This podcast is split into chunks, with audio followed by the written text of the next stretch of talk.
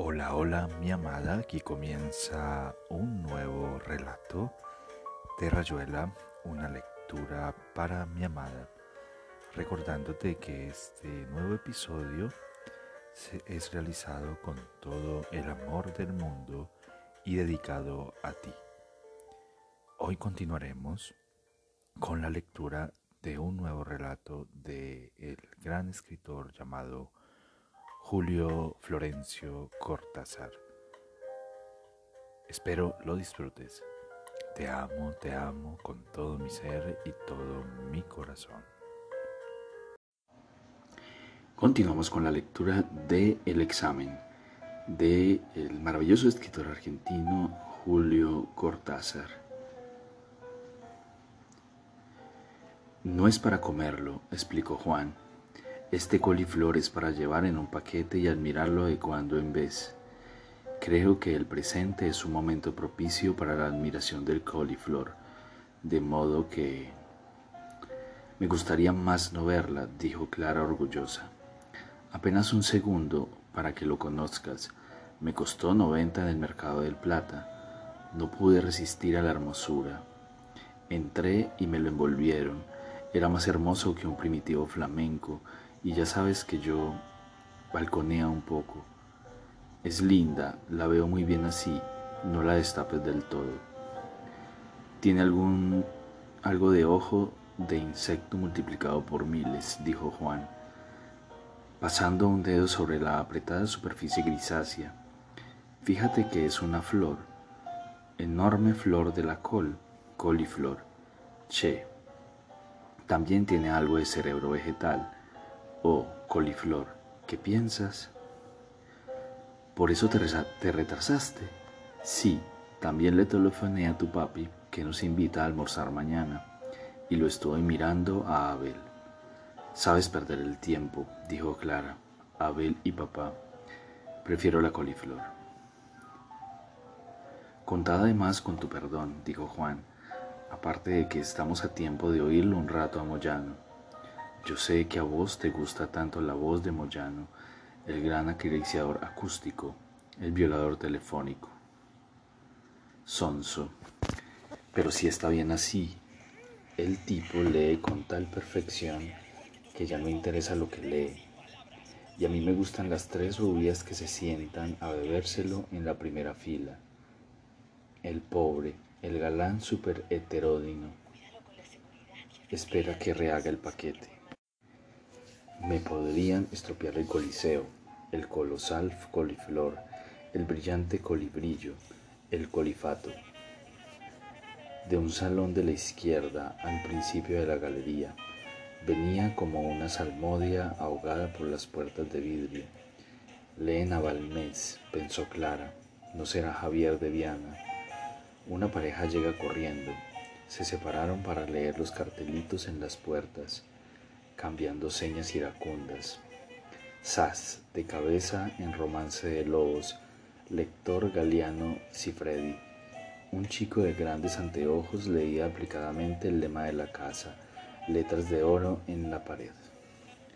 L'art de la lecture doit laisser la imagination de l'auditeur, sinon tout a fait libre tout moins pouvant croire a sa liberté. Stendhal. Pero nadie ignoraba que la frase era de Guidé y que se la habían vendido al doctor Menta como buena. Inventar el ideario apócrifo.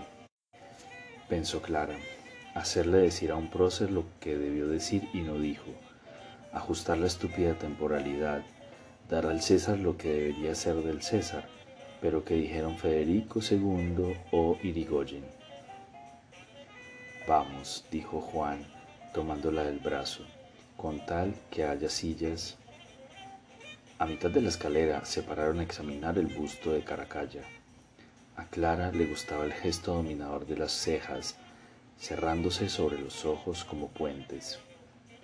Siempre lo acariciaba al pasar, deplorando la rajadura de la nariz que le daba un aire bellaco. Un día se va a plantar un mordisco en la mano. Caracalla era así.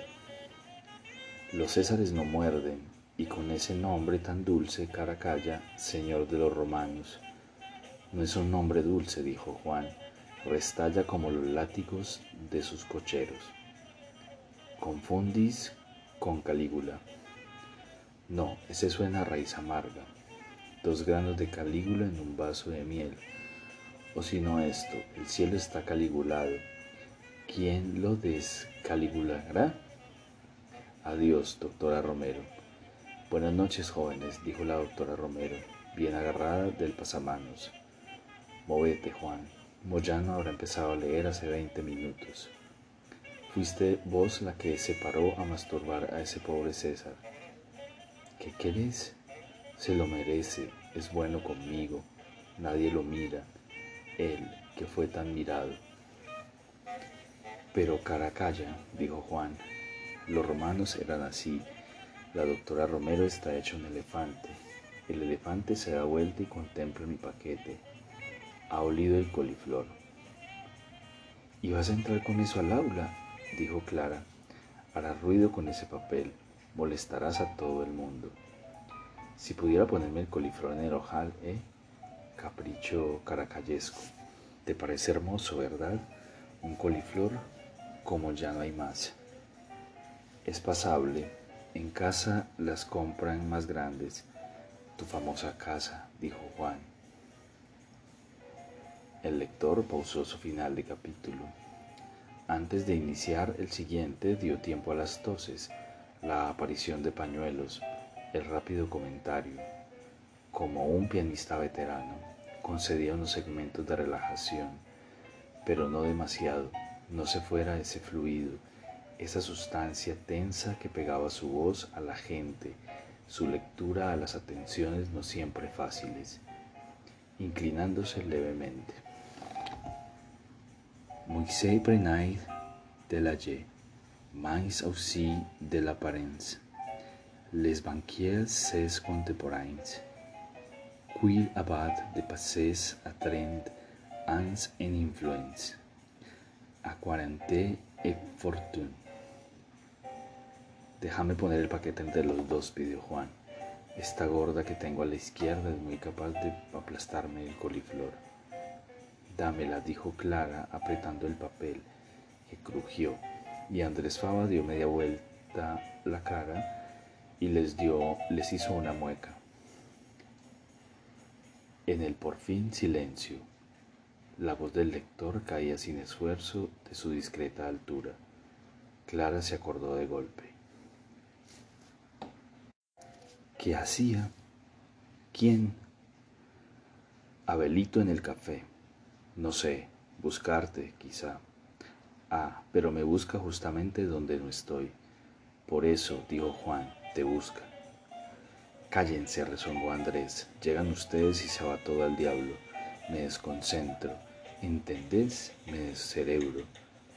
Abelito, pensó Clara, mirando amistosamente el pescuezo un poco flaco de Andrés detallando implacable la vulgar permanente que estropeaba Estela, porque naturalmente Estela estaba sentada al lado de Andrés.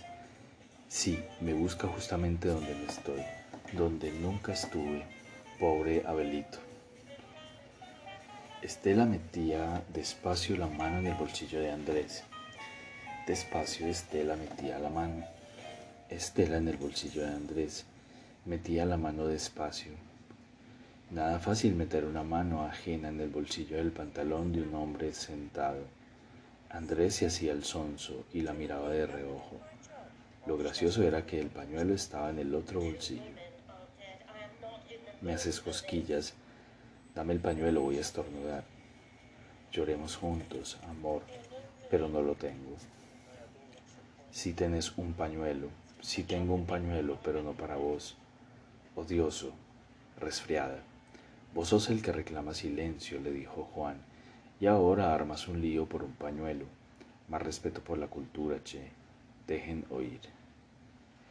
Eso, dijo un tipo gordo sentado a la derecha de Estela. Más respeto. Seguro, dijo Juan.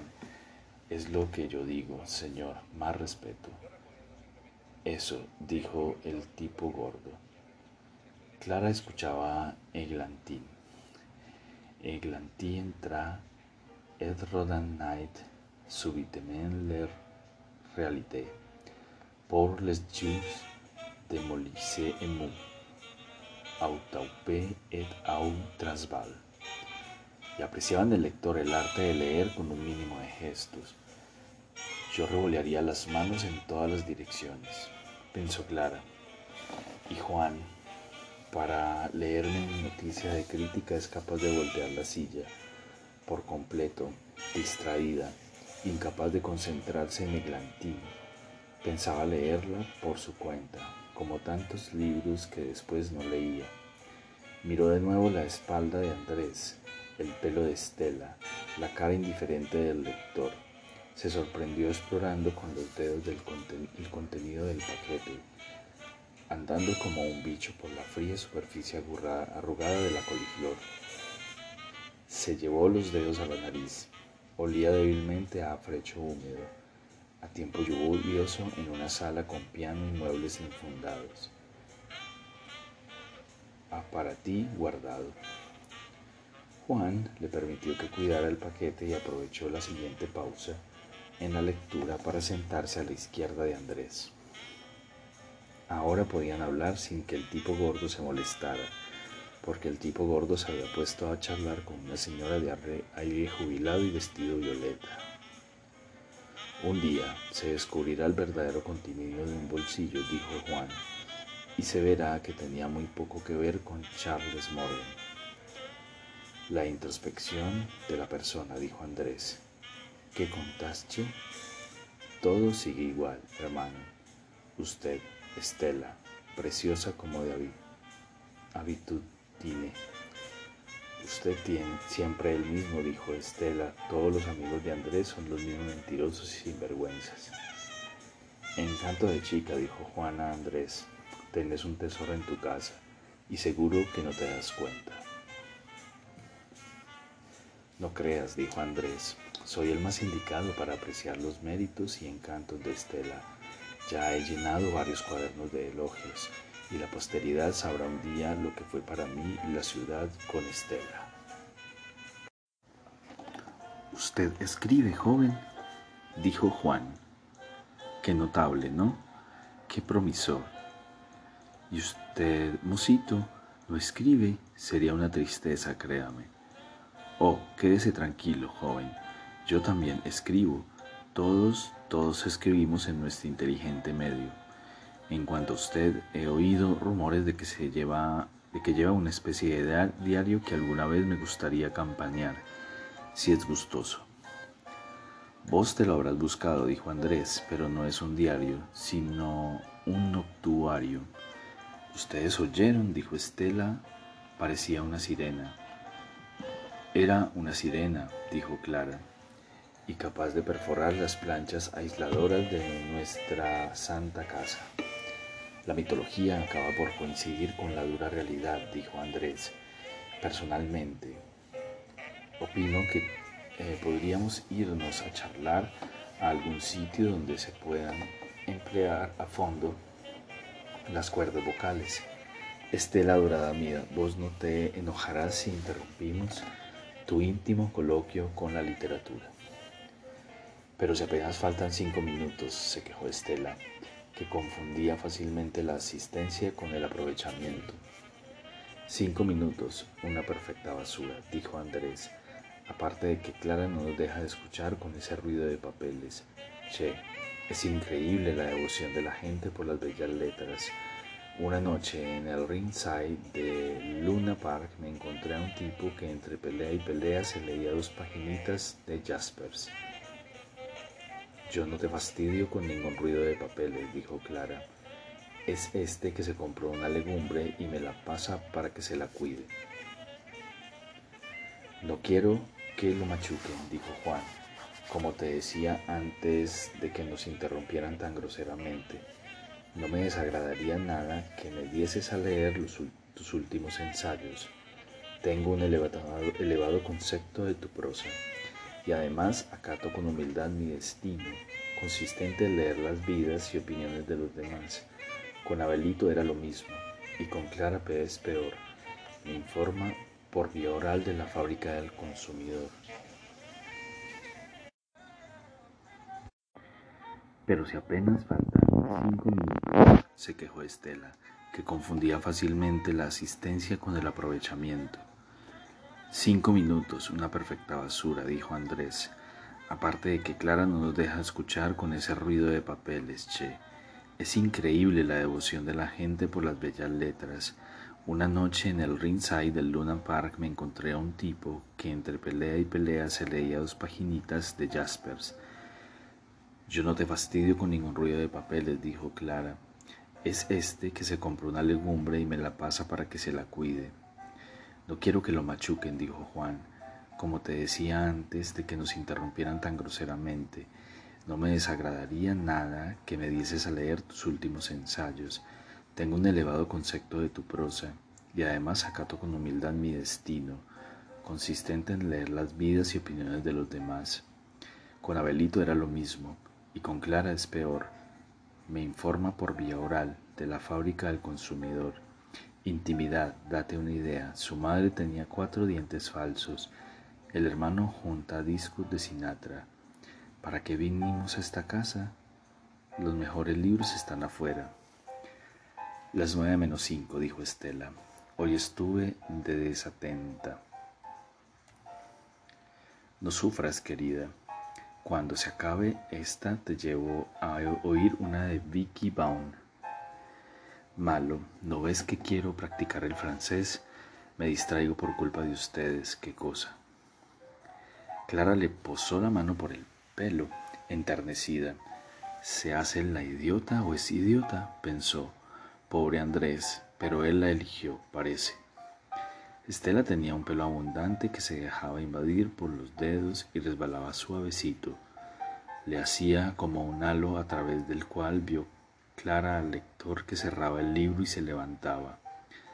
Las sillas se pusieron a crujir y a chirriar como si empezaran por su cuenta los comentarios a la lectura. Lo que han de saber las pobres, pensó Clara, un libro tras otro, semanas y semanas. La luz parpadeó dos veces, se apagó, volvió a encenderse. Una de las ideas del doctor Menta para desalojar rápidamente la casa a las nueve de la noche. Andrés salió al lado de Clara y palpó el paquete. Buena hortaliza, dijo, Vos estás un poco flaca. La vela de armas, dijo Clara. Mañana examen final.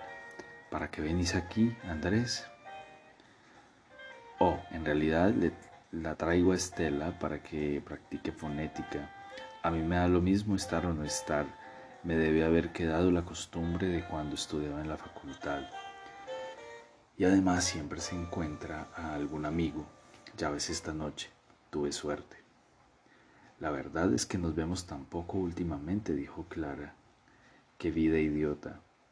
No incurras en pleonasmos. Intimidad. Date una idea. Su madre tenía cuatro dientes falsos, el hermano junta discos de Sinatra. ¿Para qué venimos a la casa? Los mejores libros están afuera. Las nueve menos cinco, dijo Estela. Hoy estuve de desatenta. No sufras, querida, dijo Andrés. Cuando se acabe esta, te llevo a oír la obra de Vicky Baum. Malo. No ves que quiero practicar el francés, me distraigo por culpa de ustedes, qué cosa. Clara le posó la mano por el pelo, enternecida. ¿Se hace la idiota o es idiota? pensó.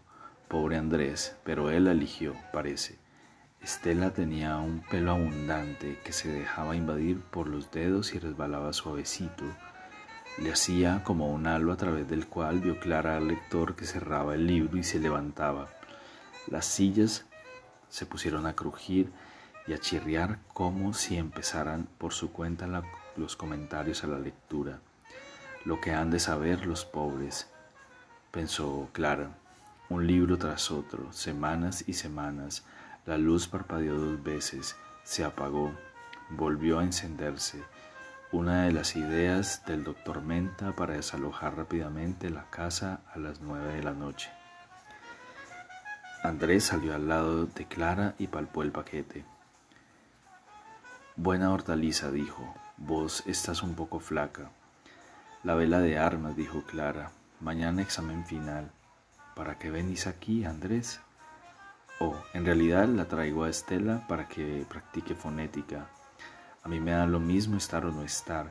Me debe haber quedado la costumbre de cuando estudiaba en la facultad. Y además siempre se encuentra algún amigo. Ya ves, esta noche tuve suerte. La verdad es que nos, hemos, nos vemos tampoco últimamente, dijo Clara. Qué vida idiota. No incurras en pleonasmos, pero la casa es divertida y Estela se imagina que nos hace bien a los dos.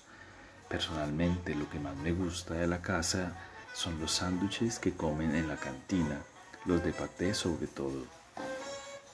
Clara lo miró de reojo, el habitual, el insólito, la escurridiza cucaracha ojuda, y él se rió de golpe contento.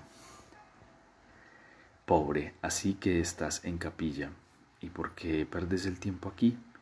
Es mejor, ya no podemos estudiar más, dijo Juan.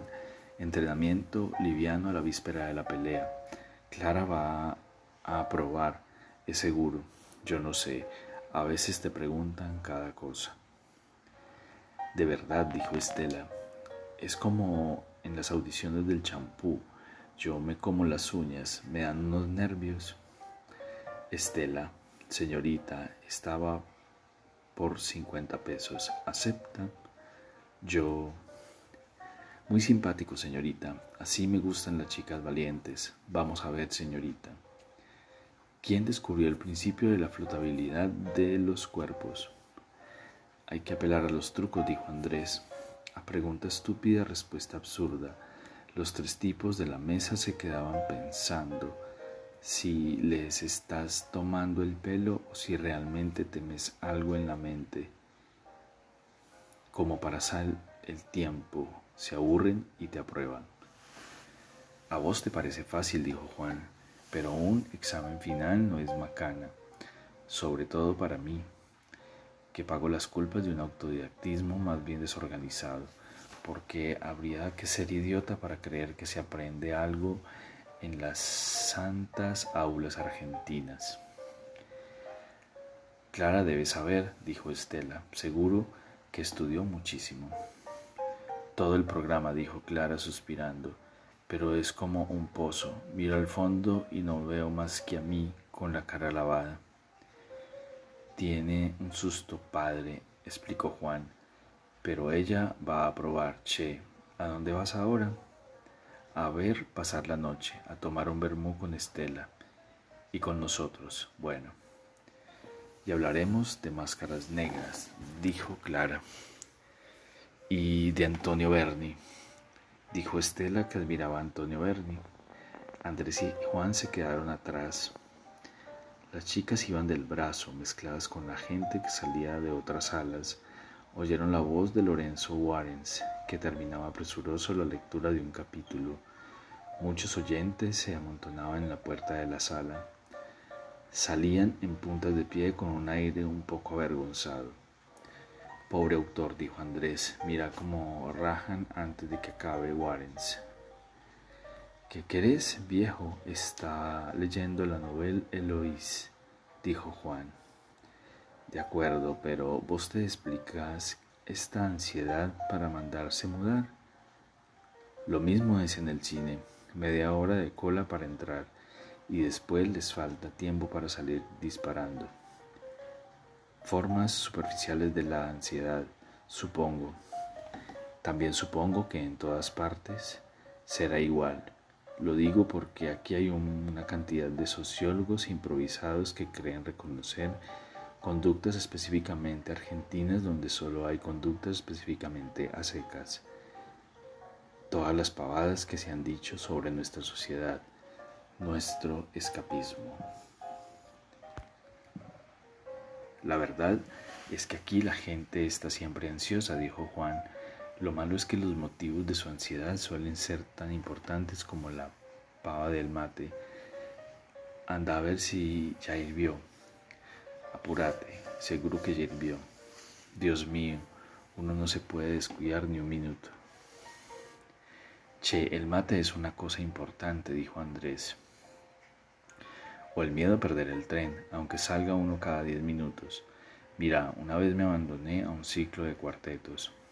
A mi lado había una señora que en todos los conciertos se iba apenas, se iba antes de que empezara el último movimiento del último cuarteto. Como ya éramos amigos, la tercera vez me explicó que si perdía el tren para Lomas de Zamora tendría que esperar 20 minutos en Constitución. Y así cambiaba 20 minutos por el Haces with el ritme de Ravel. Peores cosas se han cambiado por un plato de lentejas, dijo Andrés. Fíjate que de una manera u otra el hombre repite siempre los crímenes básicos. Un día es ficción y al otro un pequeño Macbeth de oficina. Pensar que después nos atrevemos a solicitar certificado de buena conducta. Tal vez por eso yo siempre tengo miedo cuando entro en la policía, dijo Juan. Nadie tiene el prontuario en el plan, el co, etc. Añadí a saber, si las cosas que tomamos por desgracias o enfermedades no son simplemente sanciones, me imagino que el viejo Freud no decía otra cosa, pero yo pienso ahora en la calvicie. Por ejemplo, ¿no te parece que a lo mejor los calvos sucumben, sucumben al inconsciente Dalila o que los artríticos se dieron vuelta a mirar lo que me debían? Una vez soñé que me castigaban con la, con la pena capital. Entonces no hubo entonces que no aludo a la muerte, todo lo contrario, la pena era capital porque consistía en vivir del otro lado del sueño, acordándose todo el tiempo que lo habían olvidado y que el castigo era eso, haberlo olvidado. Abel hablaba así a veces, dijo Juan. Su nombre lo significaba, indicaba como víctima jugosa. Tal vez por eso anda con ganas de dar vuelta los papeles. Además no dijo nada, empezaron a bajar por Caragallo, sintiendo el calor en la cara. Cuídame bien, dije, el paquete, pidió Juan, adelantándose. Mejor dámelo a mí. Clarita, vos querida mía, sos una calamidad en la calle. Volvió a ponerse al lado de Andrés. Estela proponía que fuesen a caminar por la recoba y a comer alguna, algo en una parrilla. Subieron hasta Sarmiento y para tomar el 86, pero Clara quiso telefonear a su casa y se quedaron en la esquina esperándola. Andrés miraba estimativamente a Juan. Sos un tipo colosal. ¿No tendrías que ir a estudiar un poco? Prefiero un libro de semillón y charlar con vos. Fíjate que no hemos, nos vemos muy poco, casi como si fuéramos amigos íntimos. Dios nos libre de eso y te libre a vos de las malas paradojas. ¿Notas una cosa en el aire? Neblina, tesoro, dijo Estela. A esta hora se levanta la neblina. Macanas. Nena, a esta hora no se levantan más que las putas y los bailarines.